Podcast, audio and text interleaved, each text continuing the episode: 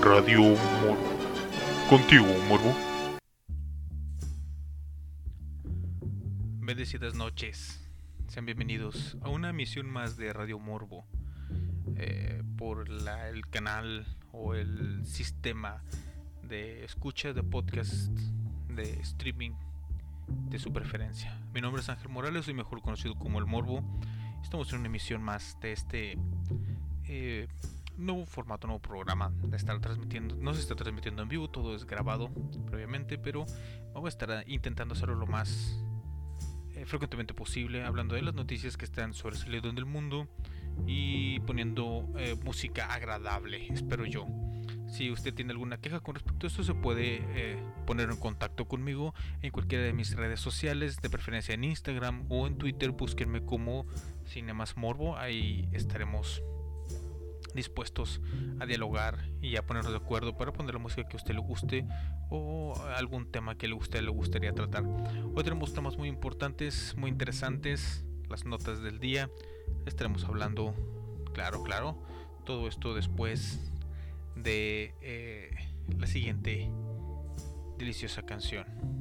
Regresamos en un momento rápidamente aquí para comenzar con Radio Morbo.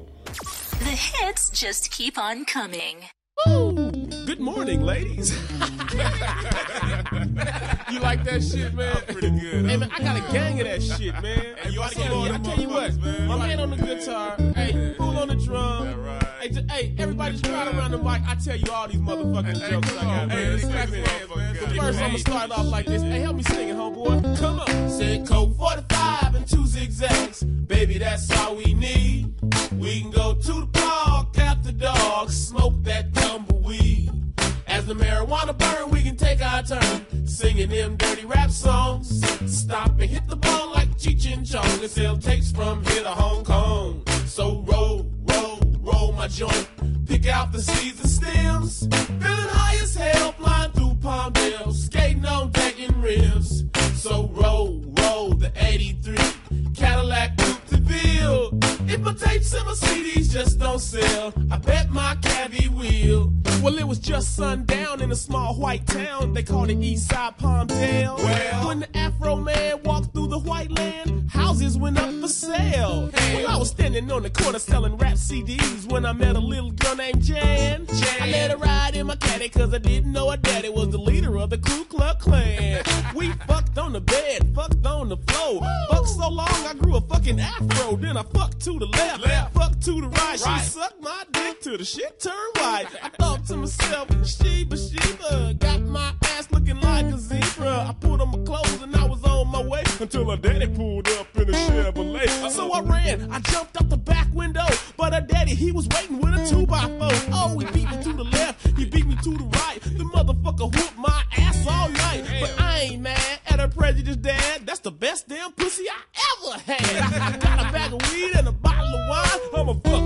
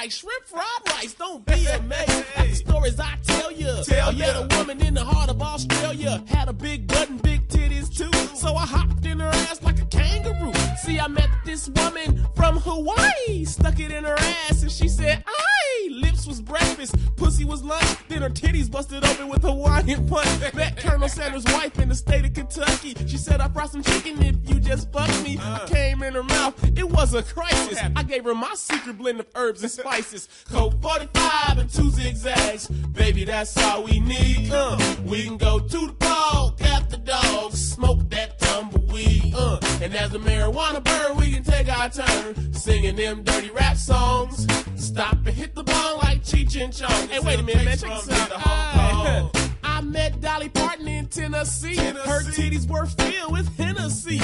Country music really drove me crazy, but I rolled that ass and said, Yes, Miss Daisy. Met this lady in Oklahoma. Put that pussy in a coma. Met this lady in Michigan. I can't wait till I fuck that bitch again. Met a real black girl down in South Carolina. Fucked her till she turned to a white albino. Fucked this hooker in Iowa. I fucked her on credit, so I owe her. Fucked this girl down in Georgia. Came in the mouth, man, I told you. Met this beautiful, sexy hoe. She just ran across the border of Mexico. Fine young thing said her name's Maria. I wrapped her up just like a hot tortilla. I wanna get married, but I can't afford it. I know I'ma cry when she get deported. Coke 45 and two zigzags. Baby, that's all we need. Come on, we can go to the park, the dogs, smoke that tumbleweed. Uh, and as the marijuana burn, we can take our turn singing them dirty rap songs. Stop and hit the bong like Cheech and Chong and still taste from here to Hong Kong. So roll, roll, roll my joint. Pick out the seeds and stems. Feeling high as hell, flying through palm Palmdale, skating on Dayton rims. Come on, so roll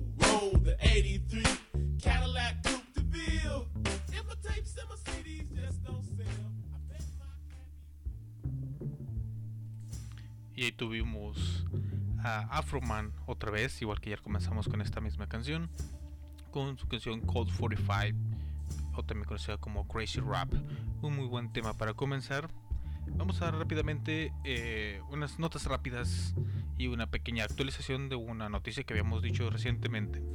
El vapear marihuana está relacionado con lesiones pulmonares en adolescentes, según un reciente estudio. Las mujeres transgénero ya pueden participar en la señorita Panamá, Miss Panamá. Así eh, se establecen las nuevas condiciones. Janet McCurdy, estrella de iCarly, dejó de actuar y dice que reciente ya su carrera.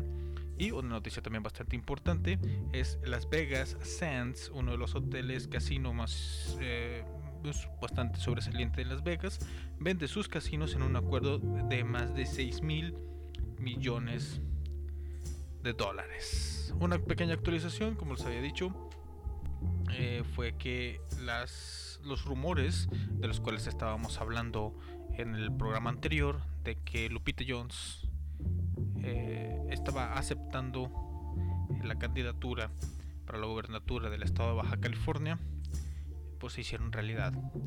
Ya oficialmente es la candidata y aparentemente en las encuestas ya está ubicada en tercer lugar. Bastante interesante todo esto, que rápido se mueven las cosas en la política mexicana. Vamos a ir de lleno con la primera noticia, el primer tema. Tema corto, tema corto. Vamos a seguir con los temas cortos porque les recuerdo que en algún punto eh, estableceré alguna forma, ya sea en un sistema de podcast o en eh, alguna especie de mini documental, hablaré de temas más importantes, más concretos y mucho más interesantes. Pero eso no es hoy. Eh, Hoy, en este momento, en este preciso instante, les voy a hablar de que el clero francés pudo haber abusado de al menos de 10.000 personas desde 1950, según unos investigadores. En la fuente de la CNN, eh, según una investigación establecida por la Iglesia en Francia, la Comisión Independiente sobre Abuso Sexual en la Iglesia, también conocido como CIACE, dijo que hasta el momento había recibido 6.500 testimonios que conciernen al menos a 3.000 víctimas diferentes. John Mark Sauvé, presidente de la CIACE, dice, es muy posible que las víctimas alcancen al menos la cifra de 10.000. Eh, los trabajos en curso y en particular la encuesta a la población en general permitirán concretar un número. La comisión fue establecida en el 2018 por la jerarquía de la Iglesia Católica Francesa y, y los institutos religiosos después de que salieran a luz los escándalos de abuso. Está financiada por la Conferencia de Obispos Católicos Franceses, pero los miembros no reciben pago ni reciben instrucciones de la Iglesia. Según tengo entendido, yo no reciben dinero de la Iglesia precisamente, sino que están siendo pagados por de alguna otra manera. Los archivos de la diócesis y las instituciones religiosas son accesibles a esta comisión. El informe está planeado para ser entregado en otoño del 2021, eh, este año. En mayo del 2019, recordemos que el Papa Francisco emitió reglas globales para denunciar abusos sexuales en la Iglesia Católica, ordenando por primera vez que todas las diócesis establezcan sistemas para denunciar abusos y encubrimientos. El arzobispo Charles eh, Cicluna, el principal investigador de abuso sexual del Vaticano, dijo a CNN en ese momento que las nuevas reglas agregaban una capa de responsabilidad para los líderes de la iglesia. Primero que todo, el liderazgo no está por encima de la ley. Y segundo, todos los que estamos en el liderazgo debemos saber que si la gente ama la iglesia, nos van a denunciar cuando hacemos algo mal. Eh, esta fue una nota eh, que fue escrita en cooperación con Delia Gallagher, Ada Mesía y Jack Goy para CNN. Bastante interesante todo este todo este eh, movimiento que se está generando dentro de la misma Iglesia Católica. Muy curioso, bastante. Ustedes saben que una de las especialidades que yo tengo o de lo que yo había estado hablando durante el, el último año, básicamente, han sido teorías de conspiración y la forma en la que estas así llamadas personas conspiranoicas ven eh, el mundo y las situaciones. Una de las situaciones que más eh, me habían llamado a mí la atención en lo personal era el hecho de que decían que el Papa Francisco era el Papa del fin del mundo y que él este, simplemente iba a seguir perjudicando a la humanidad de una manera muy muy terrible. Aparentemente, por lo que estamos viendo, realmente está haciendo una reforma bastante importante dentro de la iglesia, eh, jugando un poco al abogado del diablo. Atrevería a decir que está haciendo un trabajo bastante interesante. Recordemos, perdón, recordemos que el, él, este reciente papa, eh, fue el que estableció una comisión especial para investigar las finanzas dentro del mismo Vaticano y que eh, movilizó toda esta situación para poder ah, detener a la mafia que trabaja que trabajaba lavando dinero dentro de las arcas de la iglesia. Porque recordemos que el Vaticano tiene su propio sistema bancario con el cual pues muchas personas podían hacer negocios bastante bastante, bastante turbios.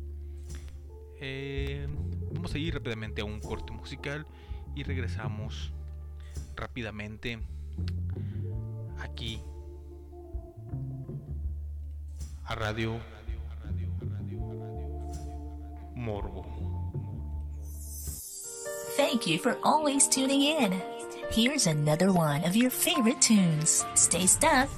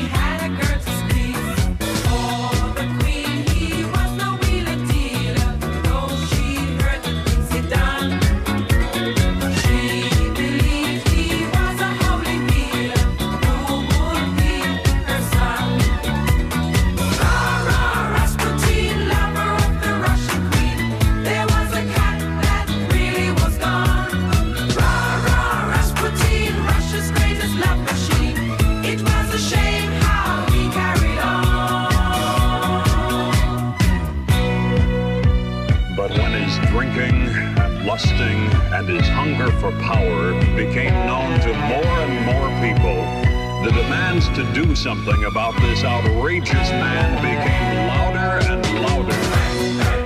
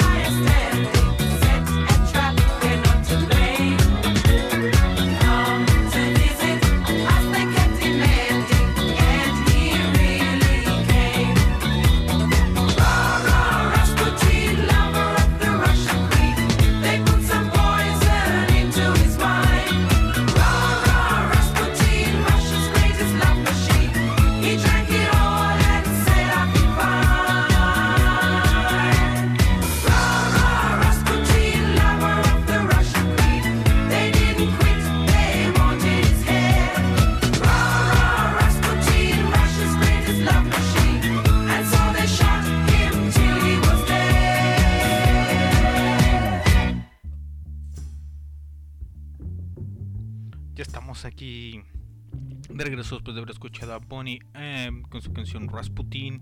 Esta fue una grabación especial para el festival Sopot de 1979. Un tema mm, muy bueno, muy bueno, muy divertido de bailar, bastante, bastante divertido.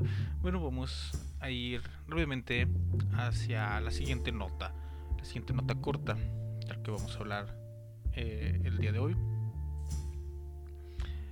Eh, es bastante curioso cómo la mercadotecnia, algo que debería de practicar yo, ver ahí cómo poder mejorar mis números en general para que esta situación sea eh, sostenible, autosustentable más que nada.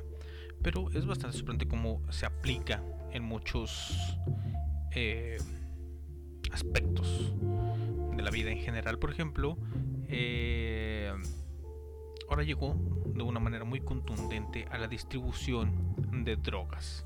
Creo que sí, con todo y logotipo, el eh, CJNG venden las bolsitas de droga en la CDMX.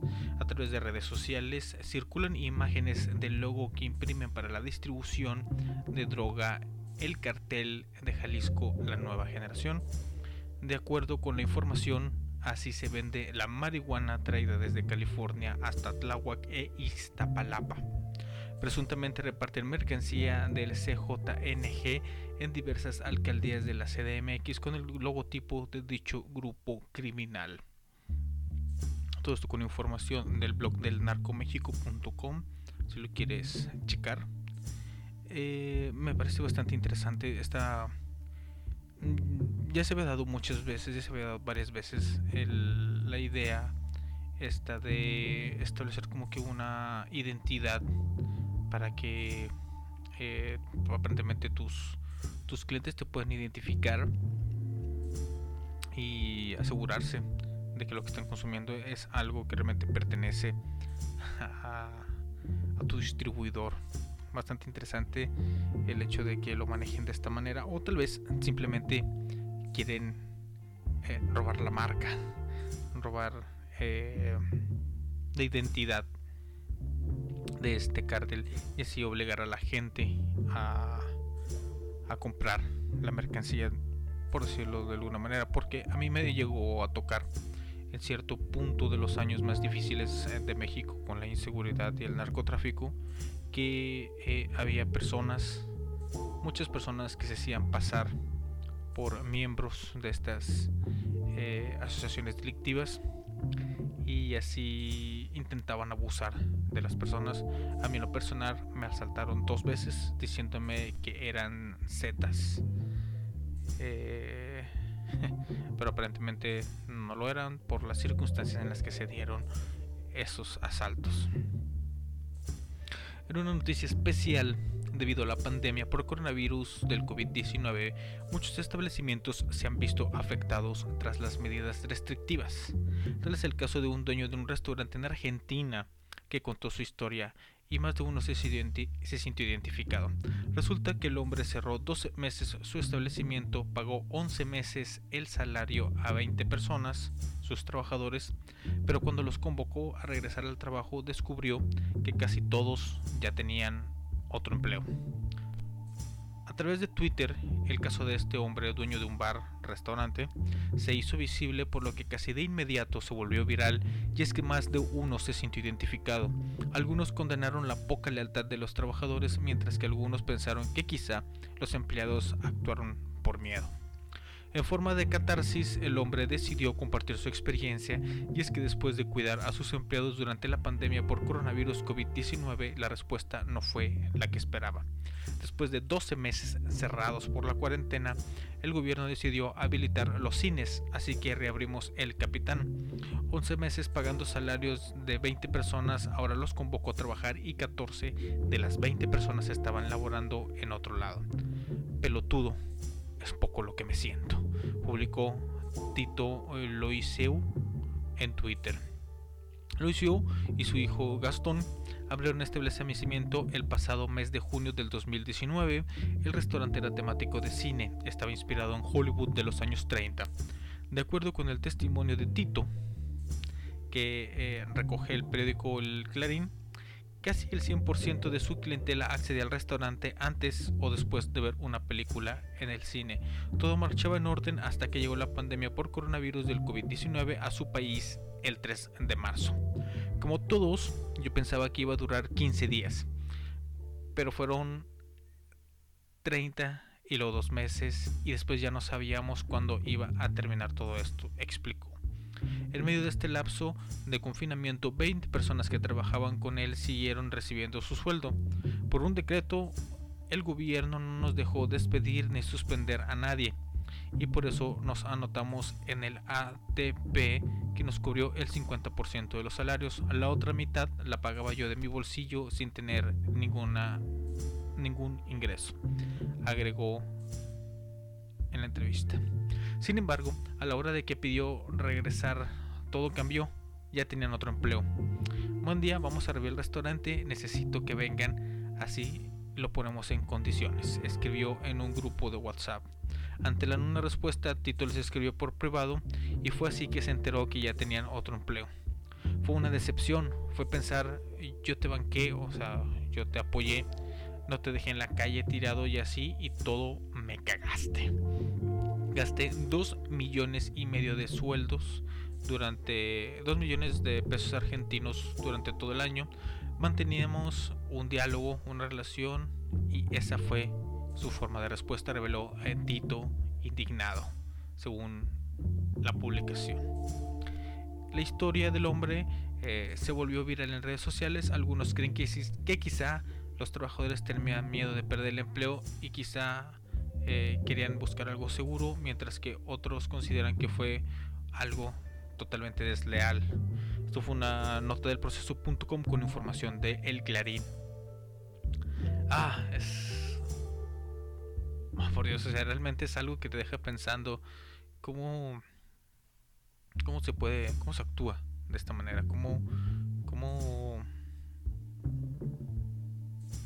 Bastante controversial. Aquí, aquí el detalle me gustaría llamar la atención, que realmente yo sí considero que es una especie de traición, es por el simple hecho de que se les estuvo pagando su sueldo, o sea, no estaban eh, 100% desprotegidos, sí los estuvo cuidando, sí los estuvo apoyando, realmente duele, yo me imagino que debe doler bastante. Bueno, vamos a ir a un pequeño corte musical y regresamos aquí a Radio Morbo. Best days on the best music for your ears. My one and only station.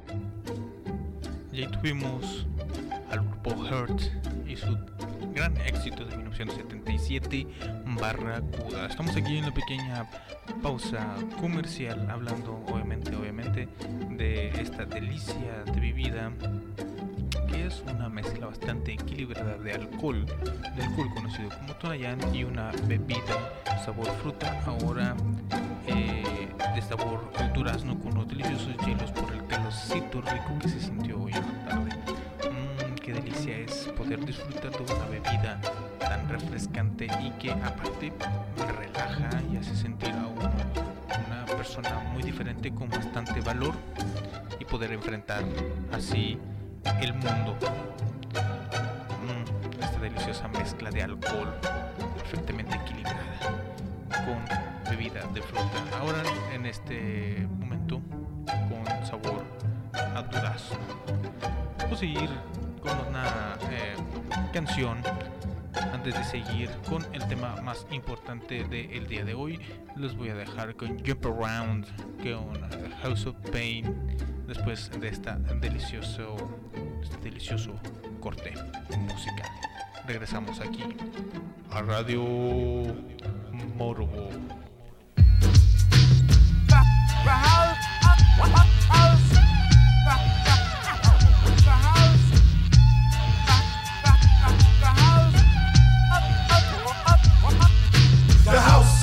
Pain is in effect, y'all. I say the house of pain is in effect. You know the house of pain is in effect, y'all. And anyone that steps up is getting wrecked.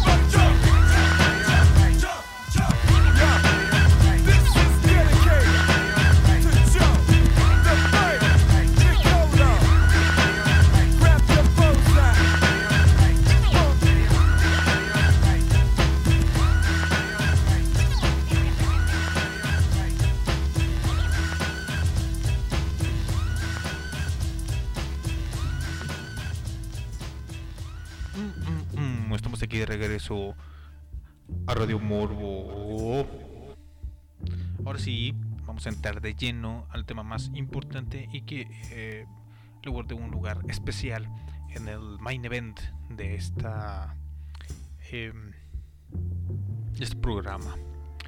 Vamos a hablar de eh, la misteriosa muerte de Frank Suárez.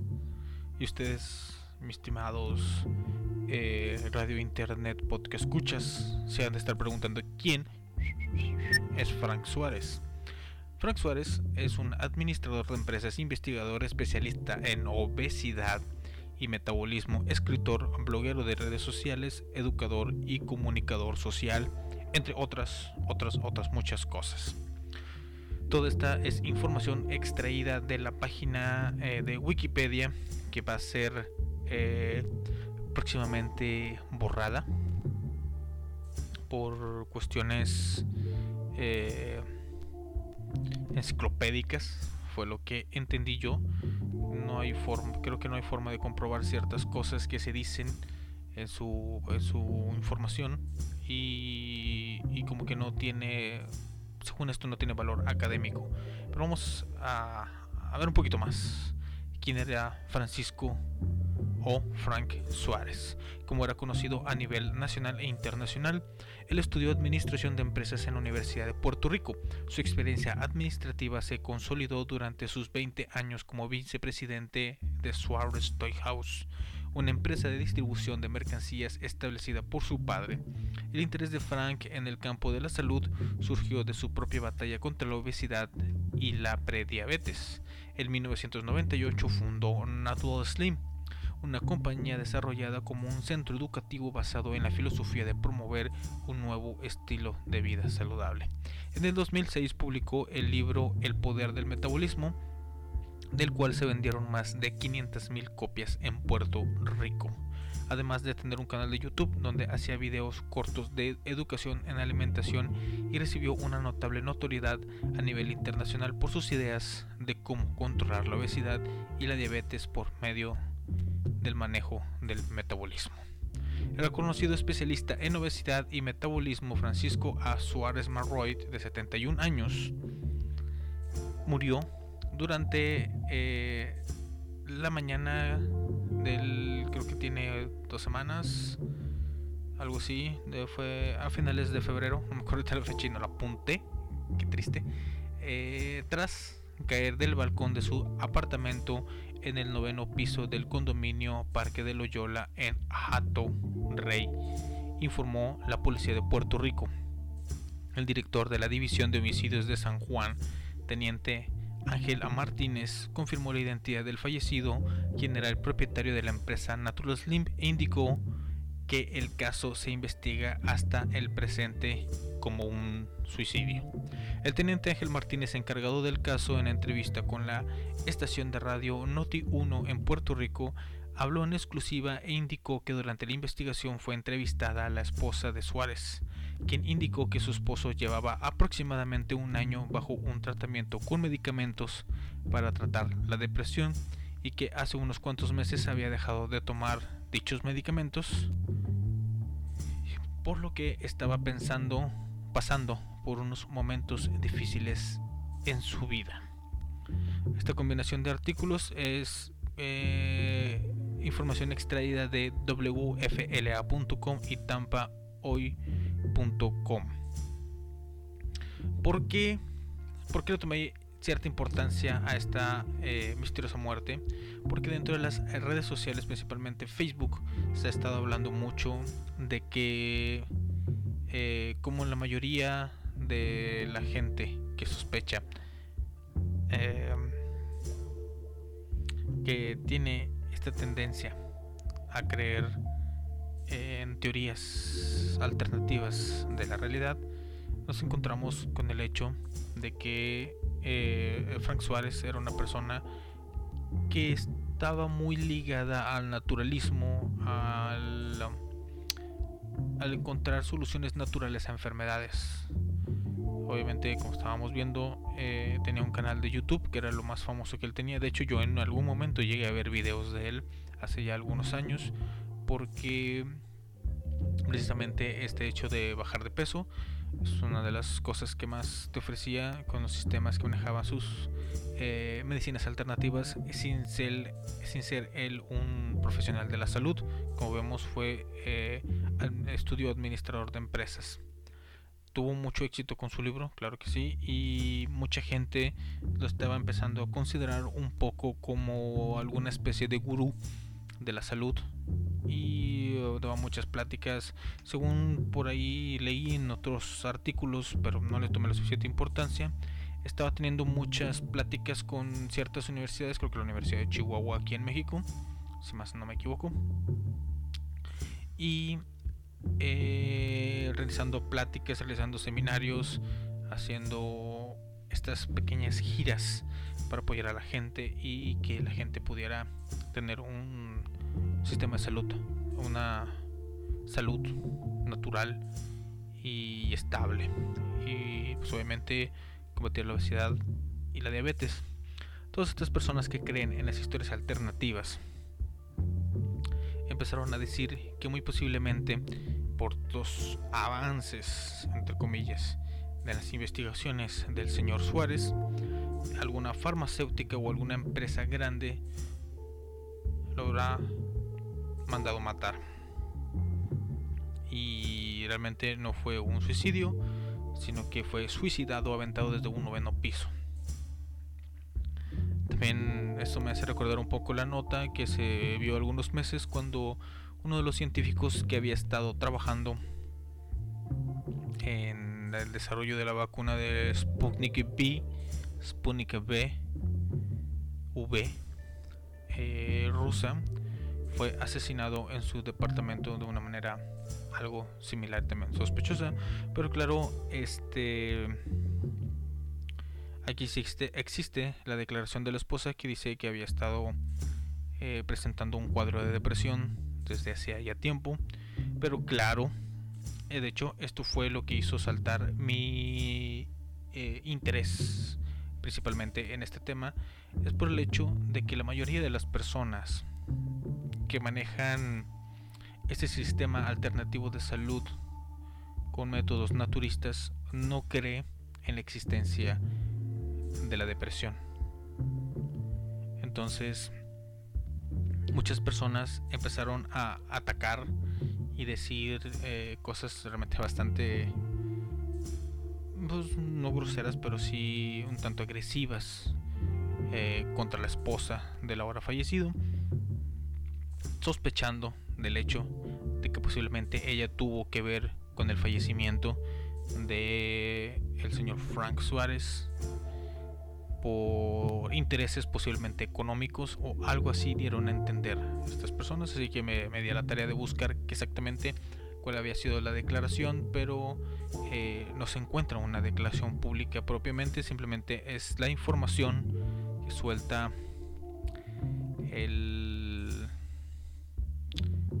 el teniente Ángel Martínez que eh, filtra esta eh, parte de la declaración de la esposa de señor Suárez. Es más, ni siquiera se menciona el nombre de la susodicha. Entonces, eh, es bastante curioso esta situación. Si es, es un- una muerte que puede llegar a dejar algunas dudas, principalmente por el hecho de que esta persona eh, se le puede ver bastante jovial, bastante alegre en sus videos de YouTube. Yo así lo recuerdo como una persona bastante alegre, bastante comprometida, pero la depresión, la verdadera depresión, se esconde detrás de rostros felices y eso es algo que desconcierta muchísimo a las personas. Hay que entenderlo, entenderlo bastante bien.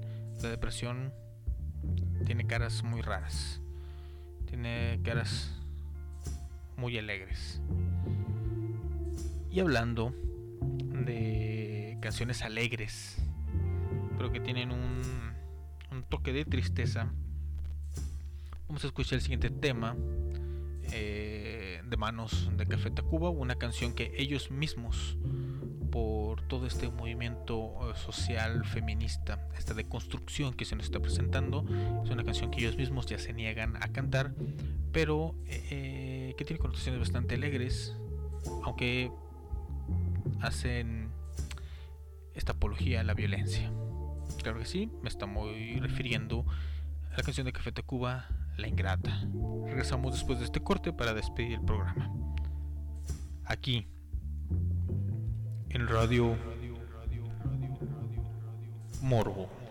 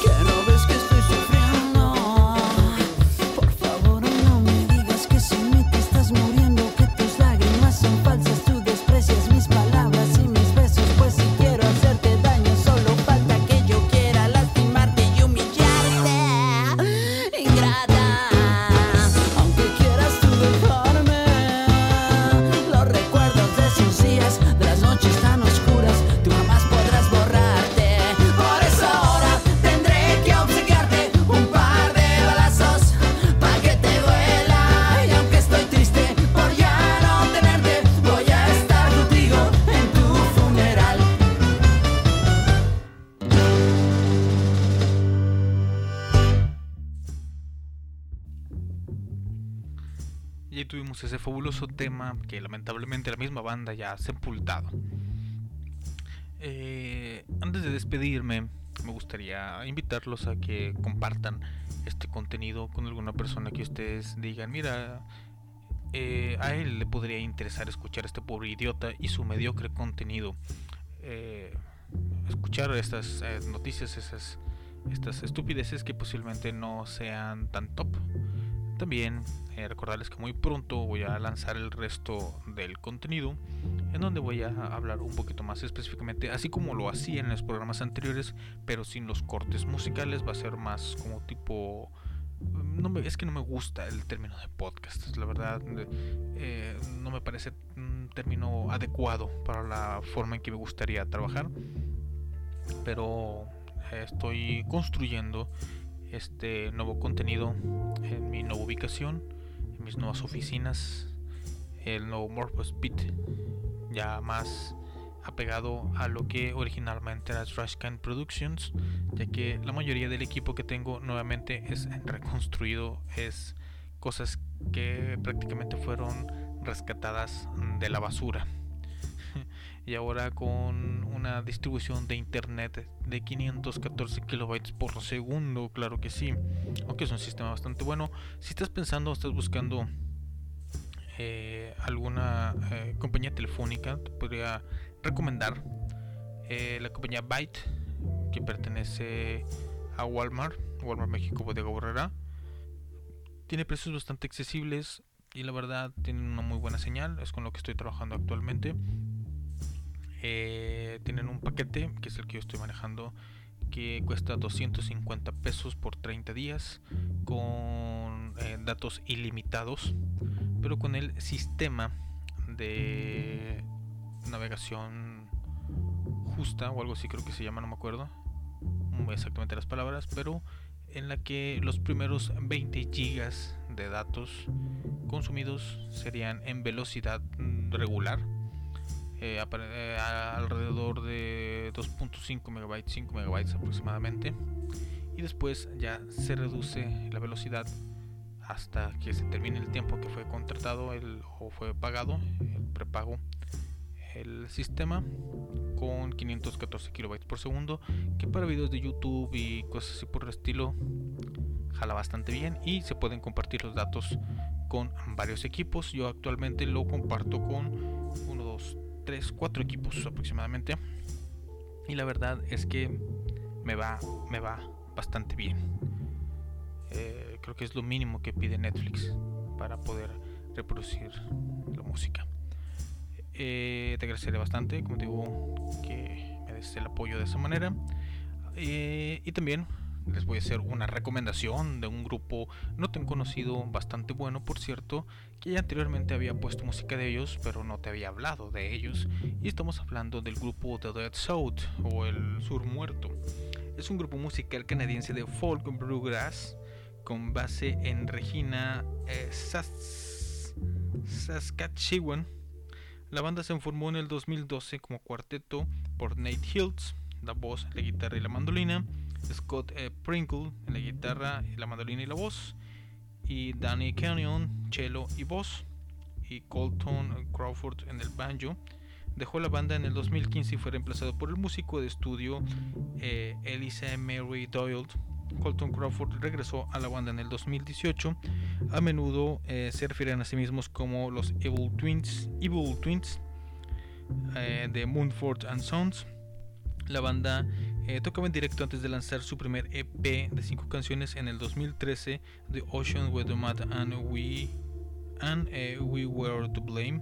Su álbum Company se lanzó en el 2014 con el sello alemán Devil Dog Records, que produjo importantes giras por el extranjero durante los siguientes dos años.